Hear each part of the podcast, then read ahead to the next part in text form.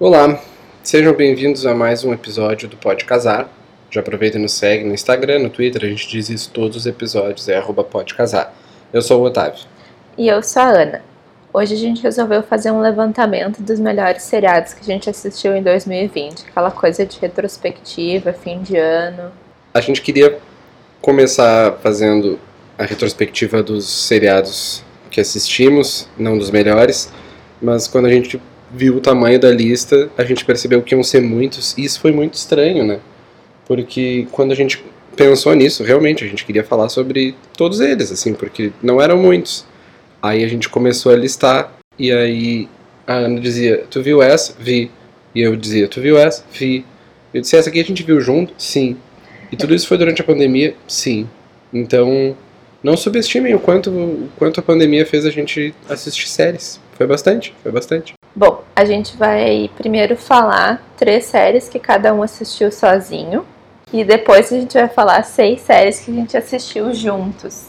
A gente assistiu juntos muito mais coisas do que a gente assistiu separados. Então foi mais difícil reduzir para três.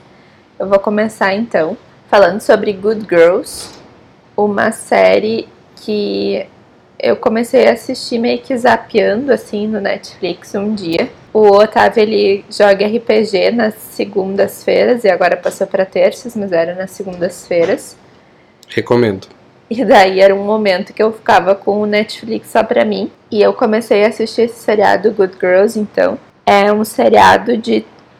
Eu não. Eu tô, tô tentando encontrar a medida entre fazer um resumo e não dar spoiler, tá? Embora pra mim não seja um problema dar spoiler. Ah, acho que o que tem na sinopse da série não é, sino... não é spoiler. É, então, são três mulheres. Duas delas são irmãs. E a outra é uma amiga delas. O quê? Não sabia. e daí elas estão com problemas financeiros por motivos diferentes e elas resolvem roubar um supermercado no qual uma delas trabalha. Né? Essa que trabalha nesse supermercado dá a dica de roubar um supermercado, roubar este supermercado e dar os nortes de como fazer isso para melhorarem a questão financeira. Só que elas não imaginavam que esse supermercado servia como lavagem de dinheiro de uma gangue. Então, daí o, os caminhos dessas três mulheres são três mães também. Uma tem dois filhos, outra tem um e a outra tem três, quatro. Quatro? Aham. Uhum. Nossa. Ah, é, tá, sim. E daí então quando o, o caminho delas na vida do crime se cruza com a dessa gangue, começa a desenrolar mais a história. Uh, ela é uma série que meio que mistura humor e drama, assim. E às vezes ela suspende bastante. Como é que é essa? A descrença. Suspensão da descrença, assim. Porque tem coisas assim que deveria ser muito mais perigoso, sabe? Às vezes há uma certa romantização do crime, como se na verdade não fosse tão perigoso quanto suspeitas que seja na vida real, sabe? A gangue não é tão perigosa, enfim, umas coisas assim que talvez não não É, assim, do pouco que eu acompanhei da da série, parece que o pessoal da gangue tem receio de ser criminoso, assim. Então, eles fazem muita ameaça antes de, antes de tomar qualquer atitude eles falam forte, mas eles não falam nada. Então parece que a série quer esperar um pouco, é, precisa esperar construir o drama em volta da situação para que a decisão seja tomada. É, tem muito morde a sopra também. E eu lembro que quando eu comecei a assistir, eu falei pro Otávio, tipo, ai, mas nenhuma delas é feliz, sabe? Tem um relacionamento legal, coisa assim. E na verdade depois eu fui entender que é só a vida real, é só diferente do que a gente talvez esteja acostumado a ver em outras séries, com um super romancezinho, sabe, com um final feliz, coisa assim. Não, é o dia a dia mesmo da vida, das amizades, das relações familiares, das relações amorosas, relações de trabalho. Então, às vezes dá um nó no estômago porque não é perfeito, sabe? Porque é só muito real. E, mas é, e, e, aí eu comecei a valorizar logo isso, né? Que eu no início me deu um pouco de desconforto, essa grande dose de realidade. Eu comecei a admirar a série por causa disso, assim, porque eu comecei a ver, não, isso é ruim, mas é muito real e acontece, sabe? Então, isso eu achei muito bom, assim, ela fugir daquele script uh, padrão de famílias perfeitas e tudo dando muito certo. Embora eu também, tá? Gosto de assistir essas coisas uh, que beiram a perfeição e o idealismo, mas foi bacana também ver aquela dose de pessoas reais. Só daí, de fato, que eu acho que não. Embora seja bastante real nesses pontos, né? De amizade, relações familiares, finanças e relações amorosas, acaba uh, a idealização acaba indo para o lado do crime, assim, como se tudo que eles conseguiram ser reais nesses outros pontos, nesses outros, uh, nessas outras partes da, da vida daquelas mulheres, quando chegava na parte do crime, já ia muito para a suspensão da descrença, assim. Mas só esse ponto, que talvez seja totalmente intencional, né? A minha personagem favorita da série é a Ruby, ela também aparece numa das séries que o Otávio vai falar. Não, ele não vai falar porque. Não. Ah, tá ali. ela também é atriz em uma das séries que o Otávio vai falar. Eu acho ela muito engraçada. E na série ela é super estilosa. Na, em Good Girls ela é super estilosa. E é a minha família favorita também, a família dela. Então, o núcleo, assim, da, dela na série, além dela ser a personagem favorita, o núcleo dela na série é o meu favorito também. Mas recomendo bastante, vai ter quarta temporada, foi confirmada a quarta temporada. E vai ser no primeiro trimestre, trimestre de 2021. A suspeita é que seja em fevereiro. Hum, tá por sair já, dois mesinhos. Bom, a, Ana falou sobre realidade e eu vou seguir essa pauta aí para falar sobre a minha primeira série. Essa série foi recomendada por um amigo nosso, dizendo que ela era incrível, que a gente tinha que assistir. E aí a gente assistiu um episódio e a Ana não se empolgou muito com a série. E para ser honesto, nem eu. Mas eu resolvi dar uma segunda chance, assisti o segundo episódio e aí tive vontade de assistir o terceiro para ver o que acontecia e fui gostando mais da série a cada episódio que eu assistia. O nome da série é Fleabag, ela recebeu vários prêmios. É uma série da Amazon, a Ana não comentou, né, mas as três primeiras temporadas de Good Girls estão na Netflix. E Fleabag está na Amazon. É, são duas temporadas, são episódios curtos, e a história é dessa protagonista chamada Fleabag, que vive sua vida real no, em Londres em 2018, 19. Então, na, na primeira temporada, ela está com um dilema para superar e acho que a, a, o centro de tudo isso, que me deixou bem preso à série por achar que é um tema super importante, é que, primeiro, é uma protagonista mulher que fala sobre o ser mulher hoje de maneira humorística, não que precise ser humorístico, mas ela fala de maneira humorística, e os problemas de ser humano em 2018, 19. Então ela está um pouco além daquilo que a gente poderia chamar de juventude. Ela deve, eu imagino que a personagem deva ter os seus 20 e muitos ou 30 e poucos anos. Então ela é solteira, ela tem ela abriu um negócio, também o um negócio eu não vou dizer como é que é porque se torna um spoiler depois. Ela abre um negócio com uma amiga dela. Ela tem vários problemas com o pai, com a irmã, a mãe dela é falecida. E a Fleabag constrói ao seu redor uma rede de suporte falho que dá um tom de realidade muito, muito legal para a série. Ela é uma comédia, mas uh, a Fleabag ela se comunica com o telespectador o tempo todo, meio naquele estilo House of Cards, de virar para a câmera e fazer careta. E isso foi uma coisa que eu não gostei no começo, mas depois virou um, um, um ganho da série, assim, um ponto positivo da série. A série teve duas temporadas e a atriz, que é também a roteirista e acho que é diretora, isso eu já não me lembro, ela disse que no final da segunda temporada a série acaba e embora a Amazon tenha tenha procurado ela para gravar uma terceira temporada, para escrever uma terceira temporada, ela já tinha dito que a história da Fleabag são essas duas temporadas. Então, se vocês não gostam de assistir uma série que está passando, eu tenho um pouco isso, Fleabag já acabou. Bom, outra série que eu comecei a assistir e concluí no meio da pandemia foi Anne with an E. É uma série canadense transmitida originalmente pela CBC Television, CBC Television.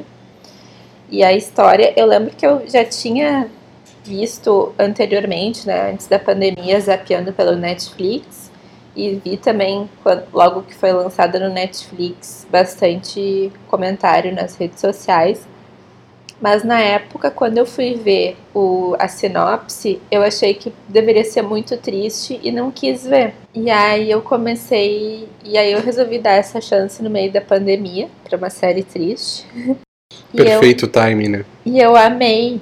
E talvez, assim, outras pessoas não se empolguem vendo a sinopse, mas para mim valeu muito a pena. Eu posso dizer que foi a minha série favorita de 2020. E, enfim, a história ela é sobre a Anne Shirley, a protagonista, que é uma jovem órfã que passou muito tempo da infância em orfanato, sofreu muitos abusos no, orfan no, no orfanato e foi enviada por engano para viver com um casal de idosos na ilha do Príncipe Eduardo. Então, no Canadá. É, é uma série de época, né? E daí ela foi, esses dois irmãos, eles estavam procurando um menino para adotar, para ajudar na fazenda onde eles viviam. Os dois solteiros, né, esses dois irmãos idosos solteiros, e estavam procurando um menino para ajudar na fazenda, no, nas atividades e tarefas da fazenda. Só que veio por engano a Anne. E, enfim, o que eu posso dizer é que eu chorei em todos os episódios. São três temporadas. Infelizmente, só que são sete livros, né? É, esse seriado é baseado numa série de livros, que a autora é a Lucy Maud Montgomery, e só que só foram três temporadas. A série foi cancelada, parece que por problemas entre a CBC e o Netflix. Foi deu uma repercussão bem grande, assim, né? Os fãs ficaram bem sentidos. Tem vários abaixo assinados para série voltar, não tem uma história Sim, dessa? Sim, tem abaixo assinado para série voltar. E, mas enfim, não, não tem perspectiva de voltar. Daí eu acabei comprando a série de livros, só que é muito diferente, assim, eu comprei mais no sentido de ver o desfecho da história. Só que comecei pelo primeiro livro e já vi que é outra história, sabe? Que não são, não é a mesma coisa. Por quê? Porque a série, mesmo sendo de época, aborda temas muito atuais, tipo identidade, feminismo, bullying, preconceito, racismo. Então, e eu vendo, né, assistindo a série, pensava, nossa, mas isso é baseado em livro, sabe, é tão atual. E aí, claro, né, tudo isso na verdade foi adaptado, não são pautas nos livros. E daí eu tive essa pequena decepção, assim, quando eu comecei a ler os livros, eu tô no terceiro, e, e eu tinha essa expectativa de que fosse um pouquinho mais parecido com o seriado. Mas aí é que tá, acho que é o problema de ver o, o filme barra seriado antes de ler os livros, né? Acho que talvez eu não tivesse esse baque. Se eu tivesse começado pelos livros, o seriado ia ser só uma boa surpresa, uma boa adaptação. Enfim, as circunstâncias. Eu não conhecia esses livros, fiquei conhecendo a partir da série uh, essa coleção de livros da Anne. Então, fiz o caminho oposto, né? Comecei pela série, migrei para os livros e tive essa pequena decepção. Mas a série é demais, vale muito a pena. Infelizmente acaba no meio da história, né? Poderia ter sete temporadas. Só que é muito boa, assim, as paisagens são muito lindas, os personagens são muito humanos, assim, também é, tem bastante de vida real, de problemas cotidianos, assim, não tem essa não tem essa aura de perfeição. E eu chorei em todos os episódios, seja por por algo muito bonito, seja por algo muito triste. Então é bem, é uma série realmente que toca Os Espectadores. Eu gostei muito. Fica essa dica, minha série favorita de 2020. Bom, se a Ana falou da série favorita dela de 2020, eu vou falar da minha também. Depois a gente vai ainda complementar com a série que eu acho que foi uma surpresa positiva, pelo menos para mim. Uh, a minha série favorita de 2020 foi uma série que eu comecei a assistir antes da, da pandemia, que na verdade tem, eu tenho um histórico grande com essa série. A série é a The Office, a versão americana, não a versão britânica, que eu sei, eu também tenho que assistir, também é muito boa, com o Ricky Gervais, e tá nos planos, mas não tá na Amazon Prime. Caso alguém tenha vivido em outro planeta e não saiba qual é a história de The Office, The Office é a história de qualquer empresa em qualquer lugar. Então, tem o chefe, tem o pessoal da contabilidade, tem o pessoal de vendas, tem o pessoal de logística, então é, é uma empresa padrão americana. A série mostra a equipe dessa empresa trabalhando no seu dia a dia como se estivesse sendo gravado um documentário sobre a empresa. E eu falei que essa série remontava muito tempo, porque eu já estava muito tempo para assistir, porque eu sempre ouvia falar de como eram engraçadas as peças que um personagem da série pregava em outro. Eu lembro de uma vez que eu, eu estava estressado no meu ambiente de trabalho e aí eu disse assim, ah, eu vou sair para almoçar. E aí eu saí para almoçar e eu passei o almoço inteiro comendo enquanto assistia um compilado dessas pegadinhas que um personagem fazia em outro. E eu sempre terminava os vídeos chorando de rir, dizendo, bah, eu preciso assistir essa série real.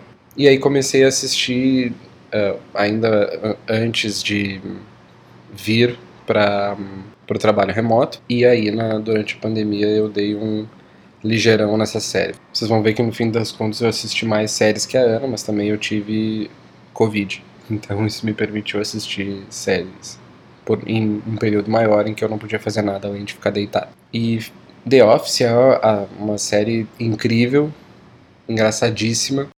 Eu adorei a série. É uma série maravilhosa. Bom, e a minha terceira e última série, que eu ainda tô assistindo, tô na terceira temporada, tem quatro no Netflix, e a quinta vai estrear no ano que vem. Já foi confirmada, vai estrear no ano que vem. Se chama Chesapeake Shores. Eu comecei a ver por indicação da minha mãe e da minha avó, que elas estavam vendo. Minha avó que encontrou no Netflix, isso é bem legal. É baseada em uma série de livros também da Cheryl Woods, só que esses livros ainda não foram traduzidos para o português, mas também são livros que eu fiquei curiosa de ler. E essa autora, inclusive, tem um tino para adaptação em Netflix, porque aquela série Doces Magnólias, que também é do Netflix, é baseada em uma série de livros também da Sheryl Woods. A trama de Chesapeake Shores é a história de várias gerações de uma família, a família O'Brien. A personagem principal é a Abby, que é uma das irmãs, são cinco irmãos, né? Três mulheres e dois homens. E a Abby, que é uma das irmãs, é a personagem principal. Ela é divorciada e é uma pessoa super focada no trabalho, mãe de filhas gêmeas. E o, a história começa quando ela resolve sair de Nova York, onde ela era super workaholic, e ir para Chesapeake Shores, que é, o, que é a cidade natal dela e a cidade onde mora a família dela, onde ela dá uma desacelerada assim para mudar um pouco os ares. E aí, voltando então para Chesapeake Shores, ela começa a se lembrar de várias coisas do passado, resgatar isso, e isso inclui o namorado dos tempos da escola e músico né, na, na atualidade da série, o Trace, que é o Jesse Metcalf. Lindo. Que, também, que homem, puta merda. Isso foi muito engraçado, assim, porque eu não sabia da série. E a minha avó e a minha mãe então me indicaram. E aí, quando eu fui ver sobre a série, na primeira vez eu não dei bola, não achei muito legal. E elas continuaram falando muito bem. Aí, quando eu fui olhar, eu vi que era protagonizada pelo Jesse Metcalf, que é o meu crush há muitos e muitos anos, desde o tempo de colégio. Eu acho ele muito, muito bonito. E aí Eu eu, também. tinha tudo que eu, que eu precisava para ver a série. E, enfim, daí eles seguem, eles. ah, ela vai morar então em Chesapeake Shores. E é engraçado porque meio que todos esses cinco filhos que já tinham vidas em outras cidades dos Estados Unidos acabam confluindo todos para voltarem para Chesapeake Shores. Então tem bastante esse foco familiar da série. Então os principais atores são o Jesse Metcalf, para quem não conhece, ele fez Two Broke Girls, Todas contra John e Dallas, o remake de Dallas, e a Megan Ory, que fez Once Upon a Time. Eu não conhecia, mas o Otávio conhecia de Once Upon a Time. Ainda não tem data prevista para a estreia da quinta temporada, pelo que eu pude apurar. E é bem legal, assim, essa é diferente das outras duas que eu comentei, que elas são um pouco mais reais. Essa é mais idealística, assim. E às vezes até irrita porque porque é tudo muito idealístico assim e não tem tanto essas pautas que as outras duas têm, porque as outras duas são bem falam sobre feminismo, falam sobre preconceito, todas todas aquelas questões e essa não, essa é white people problems, sabe? É muito isso, white people problems.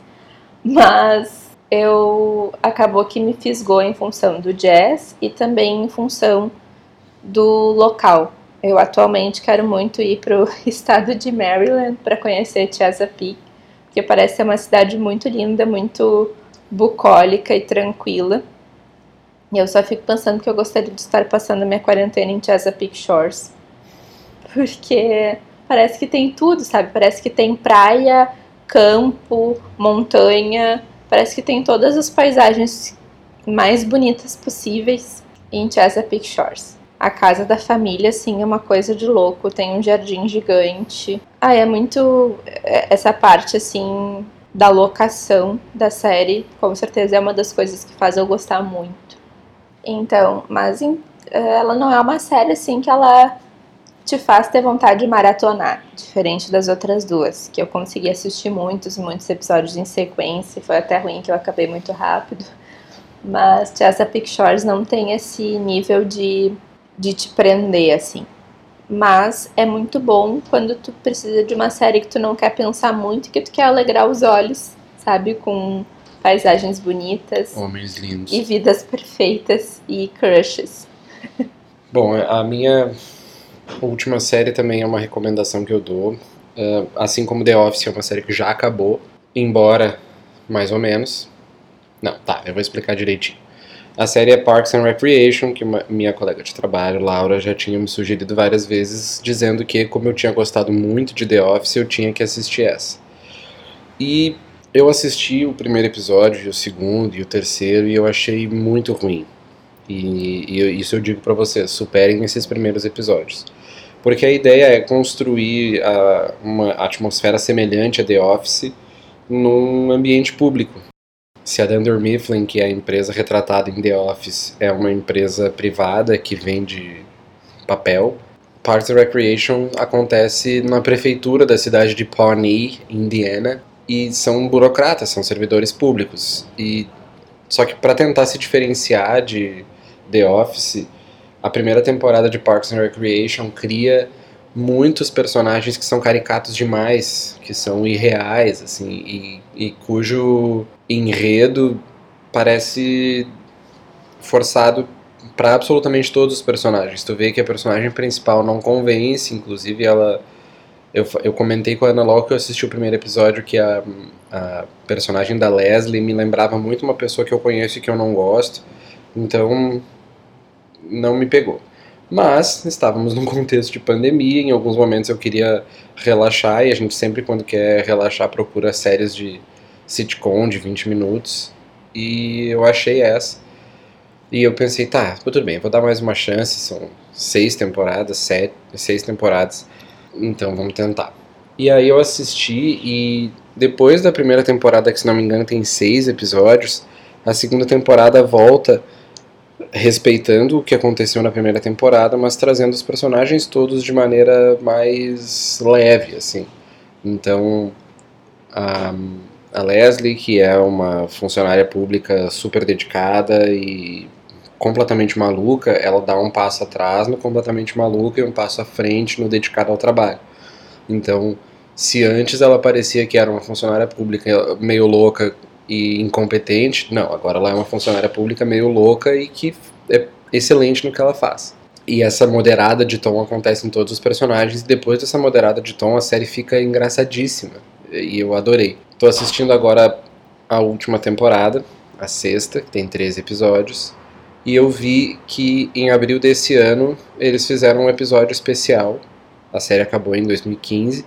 E em abril desse ano eles fizeram um episódio especial uh, durante a pandemia com uma super vídeo, videoconferência que eu não assisti ainda porque eu não acabei a série, então eu tava com medo de que fossem vir spoilers dessa última temporada.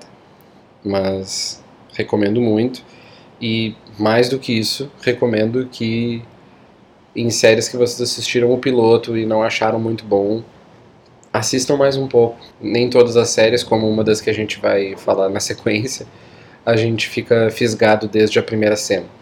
Tem algumas séries que são feitas para nós, mas que os próprios roteiristas, o diretor e o elenco ainda está muito engessado num conceito de personagem, não conseguiu transformar ele em alguma coisa humana ainda.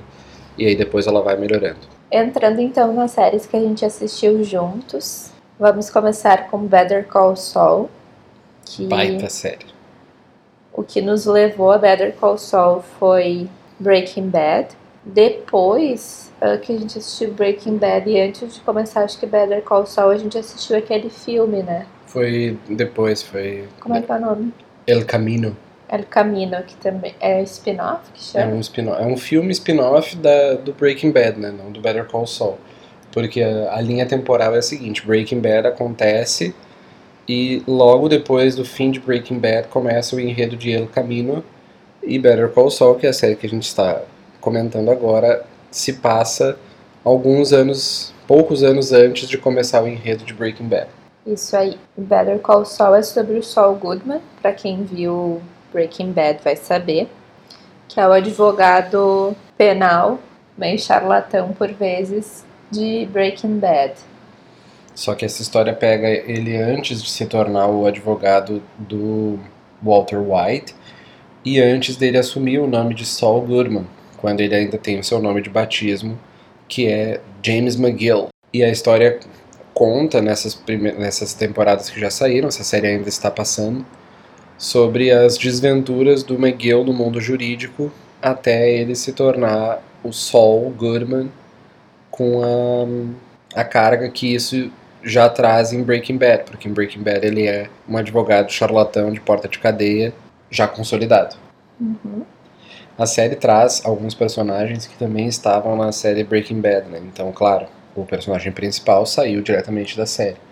Mas ele tinha lá os seus capangas em Breaking Bad, o, o Saul Goodman, e esses capangas aparecem também em Better Call Saul, assim como o Mike, que é o guarda-costas, sei lá, segurança particular do Jimmy. E tem rumores de que na próxima temporada, que pelo que eu entendi é a última, o Walter White vai ter uma participação também.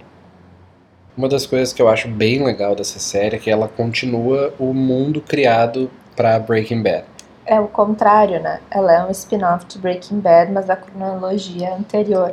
Isso, isso, mas ela expande esse universo, é isso que eu quero dizer. Sim, sim. E ela respeita esse universo, acho que isso é uma coisa bacana. Então, a cidade de Albuquerque existe o personagem lá do Hank, que é o, o cunhado do Walter White, também aparece na série. Então... Gustavo Fring. Ah, o Gustavo Fring, nossa, o melhor personagem. O Michael já falou. Ah, tá. E acho que é isso, assim, ela tem a parte de cinema da série é muito boa, tanto quanto Breaking Bad, acho que mais do que Breaking Bad, na verdade. Aquelas séries que tu consegue ver que as, as cenas são muito bem feitas, os cortes são muito bem feitos. O roteiro é muito fechadinho. É, é um negócio incrível, assim. É, se vocês já não assistiram Breaking Bad, assistam Breaking Bad antes. Porque eles constroem um universo em que tudo se encaixa milimetricamente, assim. E Better Call Saul tinha, corria o grande risco de tu pegar uma série que já fez muito sucesso e transformar num. e, e deixar claro que tu só tá fazendo isso para ganhar um pouco mais de dinheiro. E trazendo de novo o Vince Gilligan, que é o diretor e, e produtor da série, eles conseguiram manter o mesmo nível de, de enredo e de ambiente que tinha em Breaking Bad para Better Call Saul. Então, uma super recomendação. Bom, a próxima, que na verdade foi a última que a gente assistiu, foi o Gambito da Rainha. Também muito impulsionado pelos comentários nas redes sociais. A gente terminou essa semana, uhum. eu acho. Foi domingo, se não me engano. A gente terminou há pouco tempo essa série. E a gente também, como a Ana disse, assistiu ela por vários reportes muito positivos da série. E é uma série realmente muito boa. Ela é um pouquinho mais cabeça, eu acho. Ela é isso. É, também, olha só, parecido com Anne, esse início.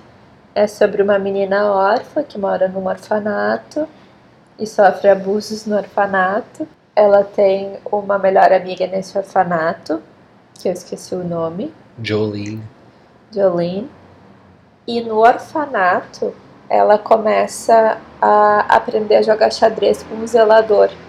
Ela não, não fazia ideia do que, que era, mas ficava muito encantada quando via ele jogando. No início ela via escondido, ela, ficava, ela se escondia e via ele jogando sozinho xadrez. E até que um dia ela pediu, começou a perguntar que jogo era e pediu para que ele ensinasse. Ele no princípio não quis e depois foi ensinando. Também é uma, uma série mais ou menos de época, né? Então o primeiro argumento que ele usa para dizer que ela não pode jogar é que ela é mulher. E mulher não joga xadrez. E daí ele vai ensinando, ela vai se desenvolvendo muito rápido. No tempo livre dela, tipo, antes de dormir, ela ficava jogando mentalmente xadrez. Então ela uh, aos poucos foi mostrando que tinha um dom, um talento natural pro negócio. E até que quando ela saiu do a, o período que ela viveu ali no orfanato, ela jogava basicamente com ele. Ela foi para um campeonato, né, numa escola, onde ela jogou xadrez um, simultâneo, assim. Não, aquilo não era um campeonato, né? Aquilo era meio que uma exibição, porque ela, porque o professor um treino, do clube de xadrez queria mostrar ela para o clube de xadrez da escola e aí depois eles queriam levar ela para a escola. Ah, tá. E, enfim, daí eram várias mesas simultâneas de xadrez com os membros do clube de xadrez dessa escola. E ela foi jogando simultaneamente com todos e ganhou de todos. E eram 12. E eram 12 guris com cara de nerd. E daí. Até que ela foi adotada, e quando ela foi adotada, a família não era muito boa também. Ela foi adotada já adolescente. E a Jolene ficou, né, no orfanato, ela foi adotada antes. Daí, quando ela foi adotada, que ela foi começou a participar, não foi muito fácil porque tinha era meio abusivo assim, ela meio que era empregada da casa. A mãe dela pedia para ela fazer tudo assim de faxina, ai, me alcança não sei o que, ai vai comprar não sei o que para mim. Me serve de bebida, que era uma coisa que ela dizia o tempo todo. Sim.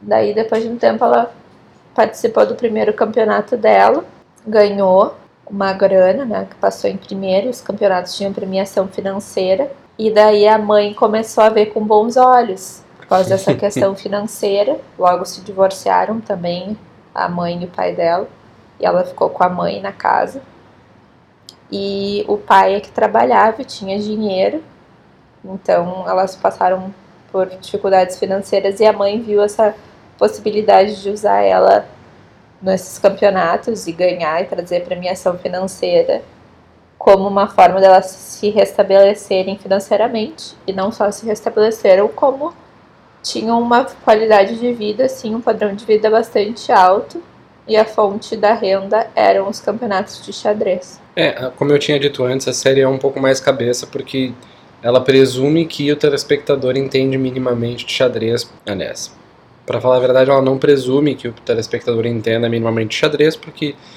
eu e a Ana só sabemos o nome das peças e como cada uma se movimenta individualmente, e a gente conseguiu apreciar a série e gostar. Mas para quem entende de xadrez, a série certamente toma um outro um outro panorama, assim, ela tem uma Será que a gente tem algum ouvinte que entende de xadrez? Comenta aí no episódio.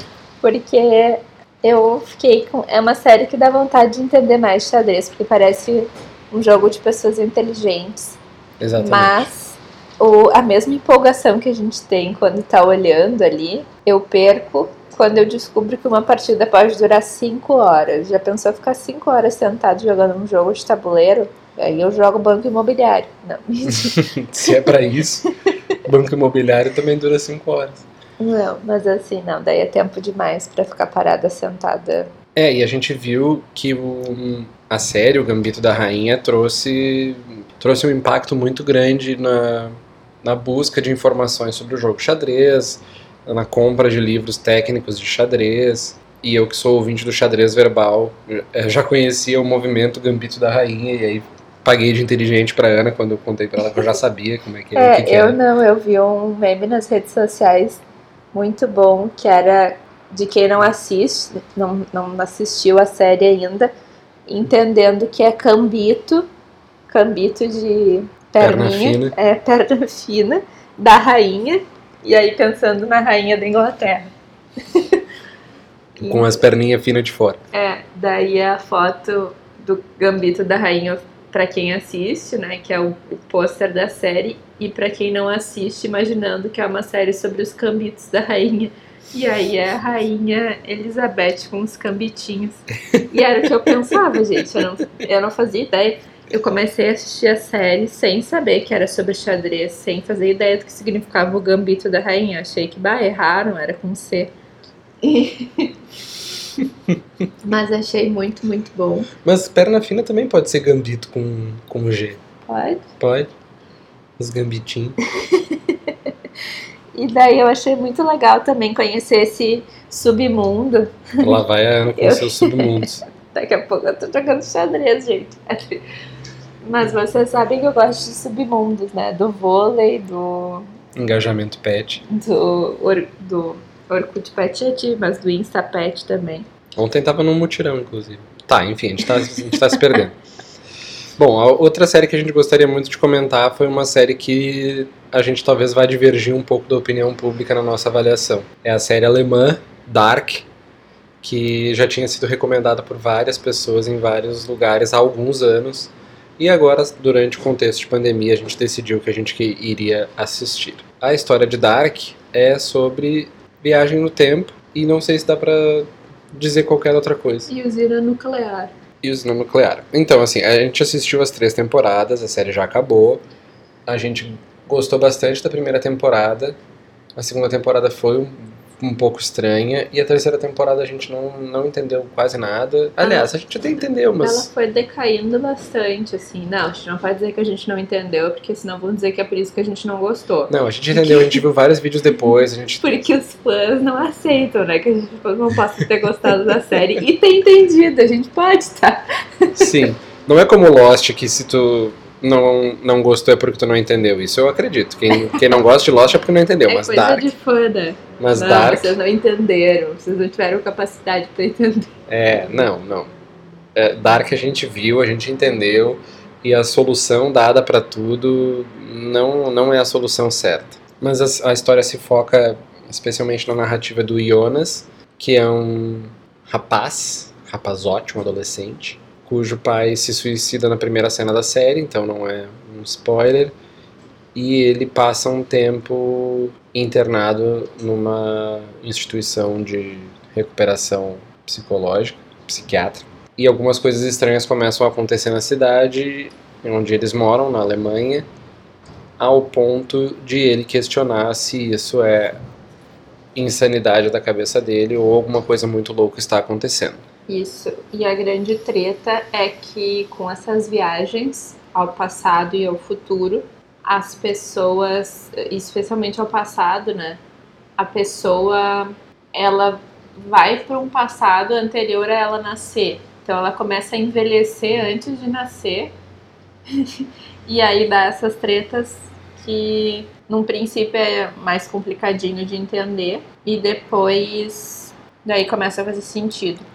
É, uma coisa que é interessante na série é que ela nos apresenta muitos, por ser uma série alemã, né, ela nos apresenta muitos personagens que a gente nunca tinha ouvido falar. Inclusive agora, há poucas semanas, foi confirmado que com a saída do Johnny Depp do papel de Grindelwald no universo de Animais Fantásticos e Onde Habitam, o ator que vai interpretar o Grindelwald no lugar do Johnny Depp vai ser o ator que fazia o detetive, que eu não me lembro o nome, aquele que era muito feio.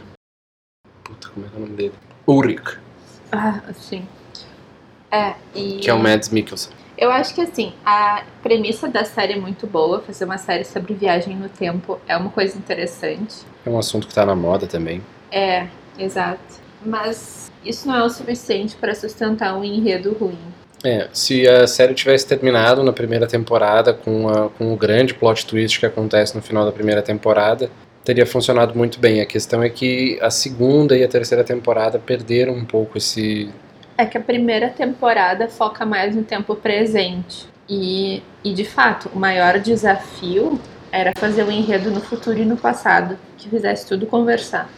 Então, no primeiro ficou ali na zona de conforto, porque falar sobre o presente é fácil. Aí, a partir da segunda temporada, que eles tiveram que trazer os outros tempos e ir explicando, aí o enredo ficou fraco.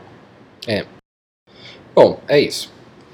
A nossa quarta série, que assistimos durante a pandemia, foi uma que nos foi recomendada de maneira negativa. E a gente resolveu assistir mesmo assim e gostamos bastante. Mais ou menos, né? Eu tinha uma recomendação negativa e tu tinha uma recomendação positiva do Eu- Marcelo. É, eu tinha uma do- positiva do Marcelo e uma negativa que eu tinha visto de opinião especializada, assim, do Omelete, eu acho, ou do.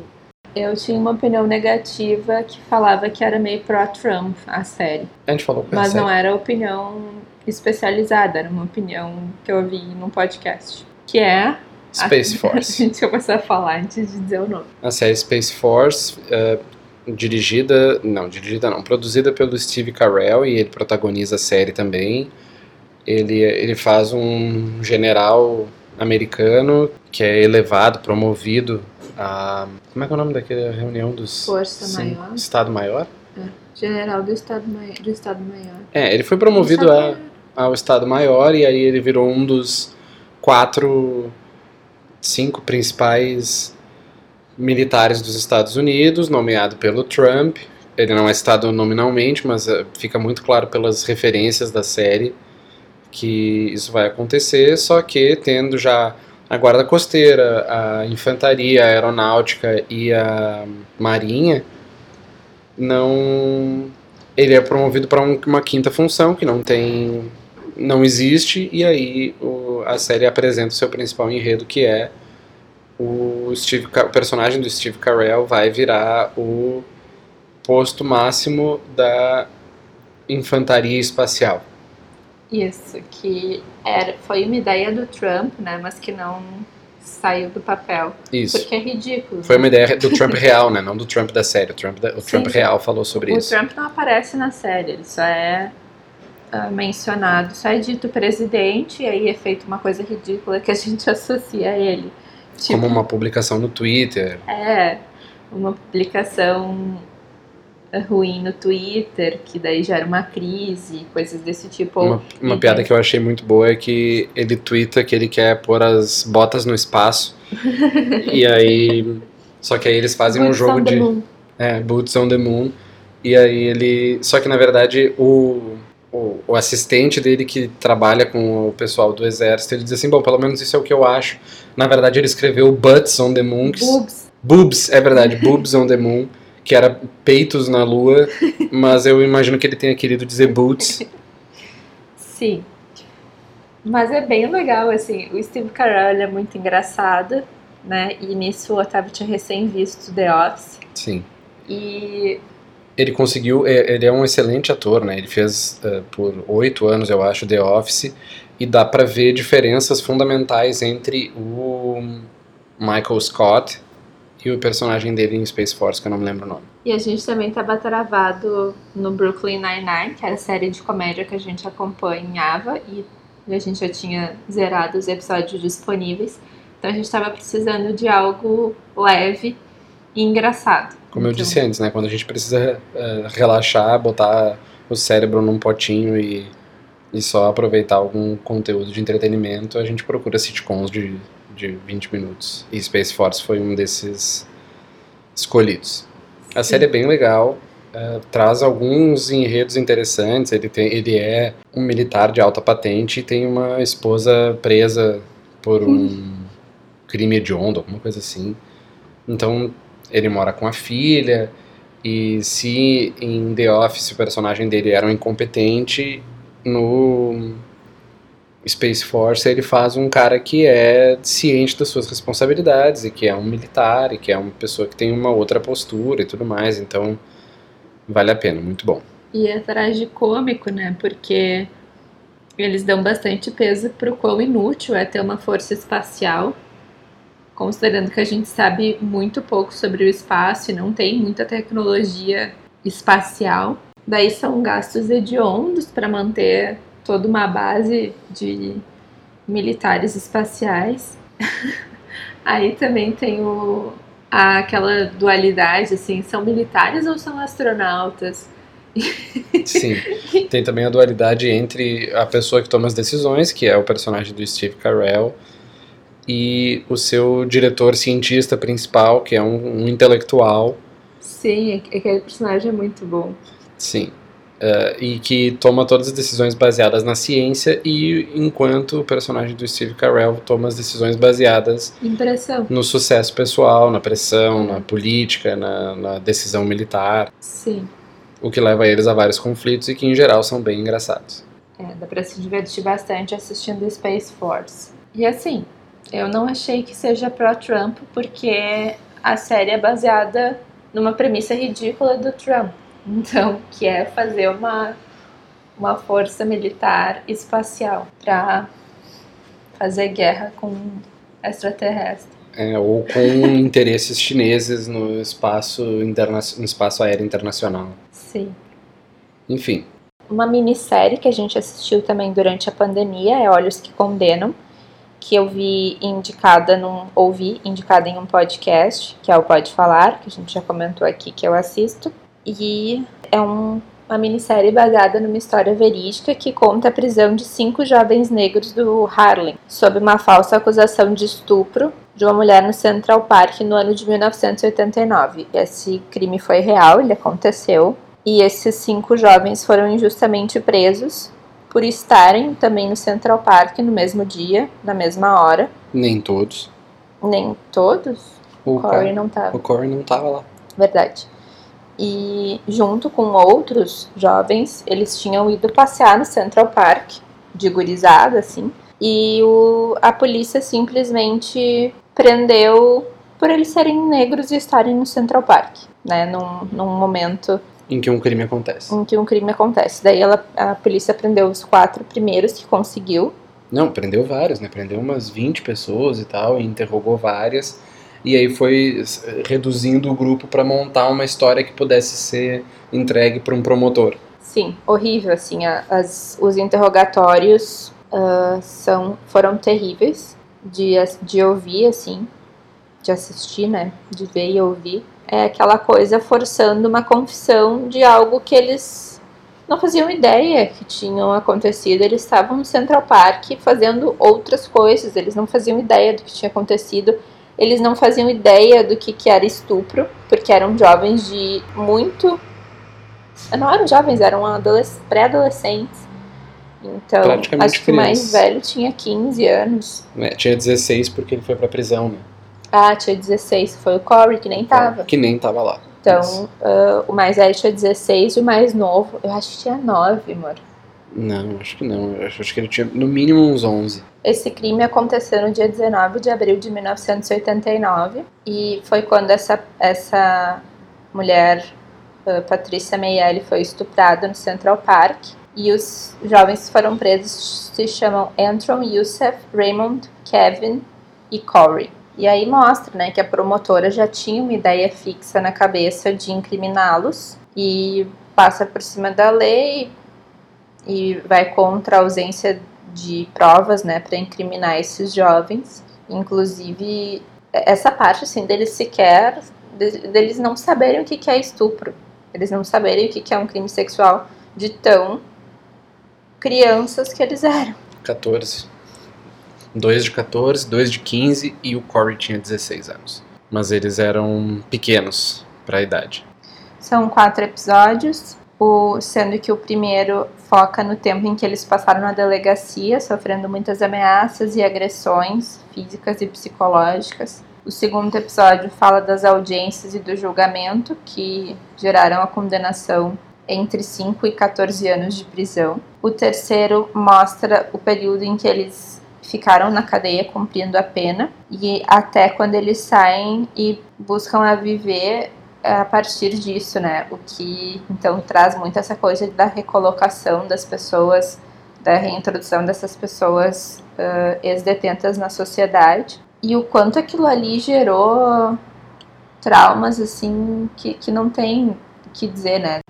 E aí no quarto e último episódio foca na narrativa do Corey, que foi o que foi para prisão regular, né? Porque era o que já tinha 16 anos na época, então foi a história mais barra, assim, de. Ah, foi horrorosa. E o cara tinha dificuldade de aprendizagem, então isso causou vários outros problemas. Sim. Daí, nesse, em 2002, o caso foi reaberto, 13 anos depois, é isso? Por aí. 1979. O real culpado assumiu a responsabilidade e aí os cinco são absolvidos, né? Alguns já estavam fora até da, da prisão. O Corey não. O Corey só é, só é solto em função dessa absolvição. Dessa absolvição. Mas o dano causado na vida dessas pessoas já tinha rolado, né? Então, um deles, se não me engano, já tinha sido preso de novo por outras coisas, mas ele não tinha recebido as oportunidades que poderia receber. Primeiro porque ele ainda era negro, né? Ainda estava nos Estados Unidos e o país ainda era racista, como ainda é.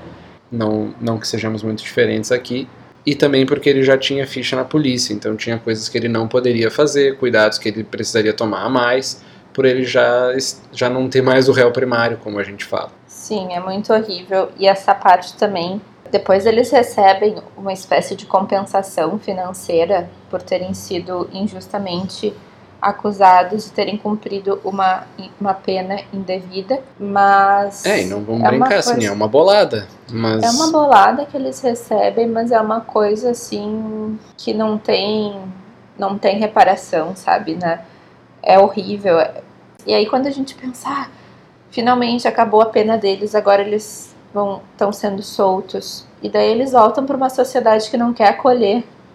Sim, porque parece que a para além da pena do, do estupro e tentativa de assassinato, porque eu acho que foi, foi colocado na, na acusação.